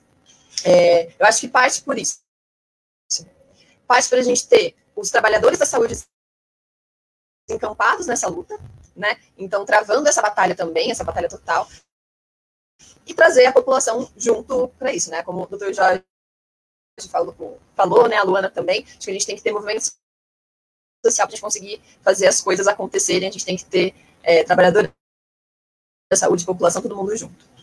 E aí, mais especificamente sobre. A gente tem algumas coisas já, né? Que foram conquistas que foram sendo feitas ao longo do tempo, né? Políticas é, de atenção básica, é, políticas mais, diretrizes mais gerais, é, e, enfim, para a gente fazer com que elas aconteçam, a gente precisa pressionar. Para você ter uma ideia, Ana, no começo do governo do, do Bolsonaro, é, uma das primeiras medidas do Ministério da Saúde foi retirar algumas políticas, é, é alguns textos né, de políticas da, do, ar, do site. Quais foram essas? É, da população LGBT. Eles mudaram a política de álcool e drogas. Eles imprimiram aquilo que eles falaram, né, que é a política deles, que é o discurso, a ideologia deles, é, logo no início. Então, por mais que a gente já tivesse conquistado, né, é, enfim, essas coisas, chega lá e na próxima semana eles retiram e, enfim, a gente retrocede de ir muito, né? Eu acho que, que parte um pouco por isso, né? Acho que, ah, mais concretamente, o que a gente pode pensar também dentro dos serviços de saúde, é que a gente tem muitas vezes dentro dos serviços de saúde uma oportunidade de fazer uma educação continuada dos trabalhadores que não é feita muito por conta da lógica de trabalho, inclusive das OS, mas também da administração direta, né? Essa lógica de meta, essa lógica gerencialista impede muitas vezes que os trabalhadores da saúde tenham tempo de se formarem, inclusive. E a formação é essencial. É, tá cortando, gente? Um pouquinho? Enfim, vou continuar. Tá cortando um é, pouquinho. Mas a, é, mas a formação desses profissionais é, é, essencial, porque, inclusive, tem coisas que a gente não aprendeu, né? Eu, enfim, estava na faculdade até pouco tempo, e, por exemplo, eu não aprendi coisas específicas de cuidar da população LGBT. É, eu não aprendi, por exemplo, que o acesso dessa população à unidade de saúde ela é dificultada porque existe um preconceito e existe um medo de se expor, né? Quando, quando a gente, eu falo a gente porque, enfim, sou bissexual, vai até um profissional de saúde é, e, enfim, quer tratar de diversas questões, é, uma das questões é a sexualidade, né? Ela faz parte né, da integralidade do que a gente pensa em saúde. E muitas vezes as pessoas não conseguem colocar isso por medo mesmo de, de sofrer discriminação, algum tipo de preconceito. Eu acho que concretamente essa coisa da educação continuada é, é um, um, um, motor assim, para a gente começar a, a, pensar sobre isso, né? A, a, pensar como abordar a questão de violência doméstica da mulher, né? Ou outras questões mesmo de, do que dizem respeito a, enfim, a, a uma série de coisas que a gente poderia implementar e a gente precisa de ter espaço, né? Para que isso aconteça. É, a gente tem, eu sou residente, né? E pensando em educação, também tem muitos residentes em saúde que estão, inclusive nos serviços, inclusive nos serviços de, de atenção básica, né, que são dos municípios. É, me parece um, um, lugar rico, assim, para a gente trazer esse debate. Eu fico pensando nesses dois pontos, né? Esse ponto da gente trazer a saúde enquanto um campo de disputa da política total e de trazer é, a, questão da educação continuada e que os trabalhadores consigam, né, que a, a lógica de trabalho mude, né, é, para que a gente consiga que isso seja estabelecido, né, e que inclusive os trabalhadores tenham mais, tenham mais liberdade para o próprio trabalho, né, porque também isso garante um melhor cuidado no, no geral. Perfeito. Hoje a gente tem uma briga muito grande aí, né, Elo, para se manter. A gente, a gente não consegue avançar nas pautas porque a nossa briga é para se manter direitos, né? Então a gente é, é, é, como o Jorge colocou, a gente nada o tempo inteiro contra a maré. Hoje a nossa briga, como hoje a Luana teve na briga, a Luana teve na briga lá com a gente, é, é, na vigilância, a gente briga para manter direitos e a gente não consegue avançar nas pautas que a gente enxerga como prioridades hoje, né? Existem países aí, principalmente países da Europa, que, que já avançaram em pautas que a gente ainda está tentando discutir aqui, porque hoje a nossa briga consiste em manter direitos, isso é o cúmulo, né? É, mas foi perfeito aí a sua colocação com relação à saúde da mulher e da população LGBT. Eu acho que a gente tem que levantar a bandeira da saúde de uma forma intransigente né? A gente não tem mais que, que baixar nossa cabeça e nós temos que ser intransigentes na nossa luta. E é assim que a gente tem que seguir. É, eu agradeço muito a presença de cada um de vocês, a disponibilidade de vocês, é, compartilhar esse espaço aqui com a gente. Falar de saúde é sempre um prêmio para mim e para a Bela, né? Trazer pessoas que, que, queiram construir isso com a gente, e é esplêndido a forma como que vocês colocaram aqui. É, eu quero me despedir aqui de todos vocês, de todo mundo que acompanhou a gente até agora, é, de todos e a todas, né, Bela? Quero agradecer ao Caiano, agradecer a Luana, agradecer a Elô, que é uma querida de ter aceitado isso aqui com a gente, né? Vou falar para o Estevam que, a, que, a, Estevam que a indicação dele foi formidável, que a gente vai continuar construindo juntas, viu, Elô? E queria que vocês fizessem as considerações finais. Bela, você quer falar um pouquinho? Ai, gente, eu realmente fico muito empolgada quando eu vejo pessoas tão mais do que competentes, mais do que bem formadas, pessoas apaixonadas pelo que elas estão falando, sabe? É, é muito claro quando a gente vê é, na fala de vocês, na fala da Ana, a, a paixão que tem pelo SUS.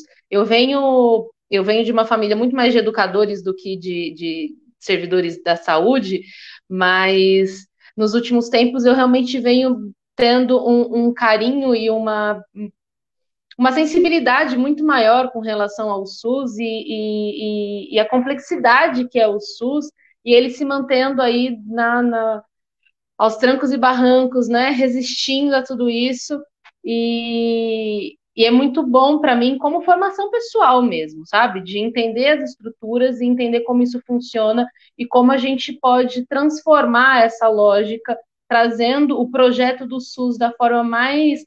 É, mais do nascimento, né? mais tradicional do que é o, o, o plano do SUS, o projeto do SUS. É, eu quero muito agradecer a presença de vocês, para a gente foi extremamente importante Agradecer todo mundo que acompanhou agora, quem vai acompanhar a live depois, e, e avisar sempre que depois que a gente pega contato uma vez, a gente vai voltar a falar com vocês várias vezes, porque essa construção é ali no dia a dia, no cotidiano, e a gente vai realmente sempre buscar uma construção coletiva para todos os próximos passos que a gente for tomando daqui para frente. Obrigada, boa noite para todo mundo. É... Passo a palavra aí para o Jorge, para ele fazer as considerações finais. Só um minutinho antes do Jorge falar, o nosso manifesto está nas nossas redes, assinem nosso manifesto, apoiem a Bela e a Ana, compartilhem, curtem e vamos juntas, porque somos muitas, né, Luana? Jorge, você se despede com a gente? O microfone está desligado, Jorge. É, só uma perguntinha: vocês já foram homologadas como candidatas ou ainda falta a convenção? Guarulhos já... já... foi a convenção sábado. Ah, sim, esse fim de semana? Sim, Parabéns, então. Sim. Vocês estão, vocês estão oficializadas como candidatas.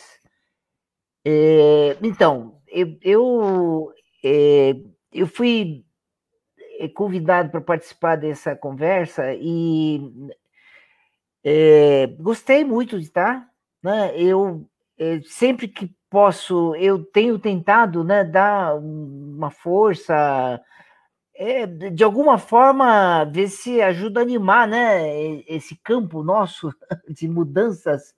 Eu acho que é um campo que é, precisa de renovação mesmo, precisa de gente nova, né? Precisa de pessoas com vontade, com garra para pegar as coisas e ir atrás, né? E eu acho que espero que a Luana também consiga fazer uma boa campanha, viu, Luana?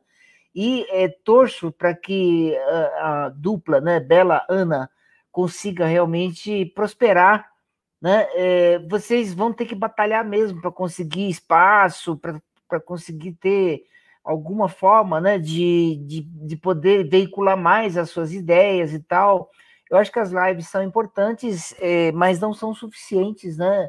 Porque muitas vezes ficamos em, em, em um, um, circuito relativamente curto, pequeno, fechado.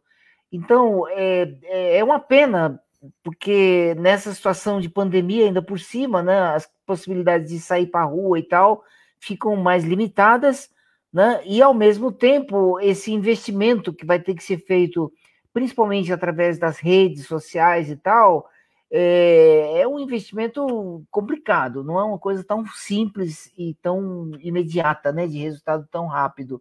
Mas mesmo assim, estou na torcida, né? Espero que vocês sejam extremamente criativas e consigam fazer uma campanha bonita, agradável, alegre, né, para frente, né? É, e é contra mesmo toda essa coisa que está por aí que tem que ser derrubada, né? é, de cabo a rabo, né? Eu acho que é, é esse é o sentido positivo para a campanha. Eu tenho o, o desejo maior sucesso para vocês, tá bom? Ai, Jorge, muito obrigada. Luana, você se despede com dor no coração, viu? Ah, eu agradeço o convite, obrigada pelo espaço. É, muita força, muita força para vocês, para a gente que está nesse processo tão necessário. Né? A gente sabe que a reação ao bolsonarismo vai vir no formato da nossa cara, não só no formato, mas no conteúdo, né? Porque a gente é o que é a oposição ao bolsonarismo, que é um governo anti-mulher, anti-povo, anti-negritude, né? Então é, é muito anti a nossa vida, né? Então, exatamente, a oposição política é a gente.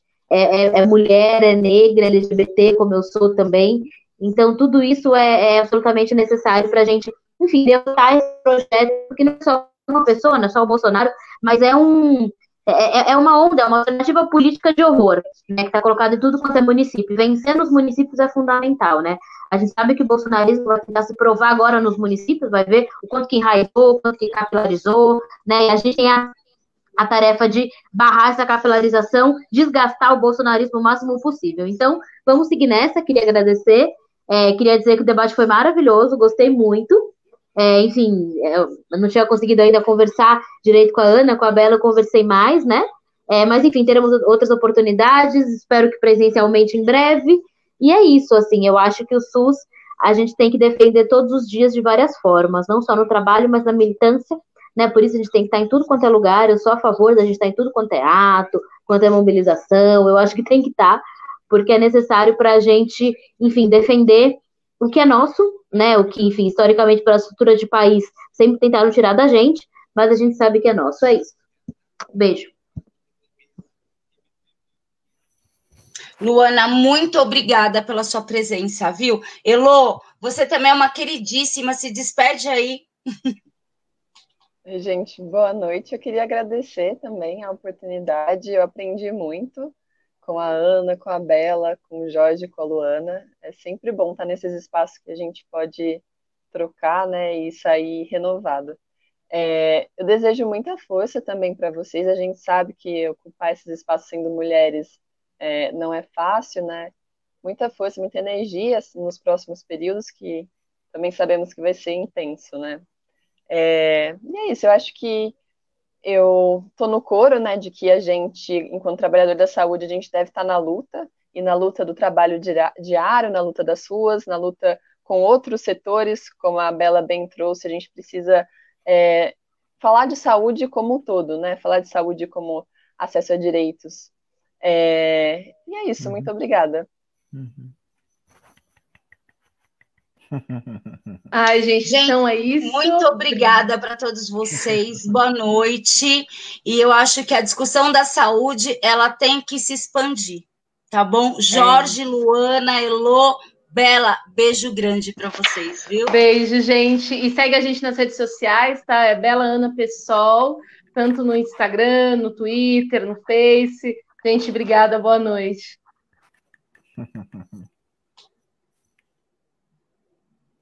Tchau. Saímos. Jorge, muito obrigada.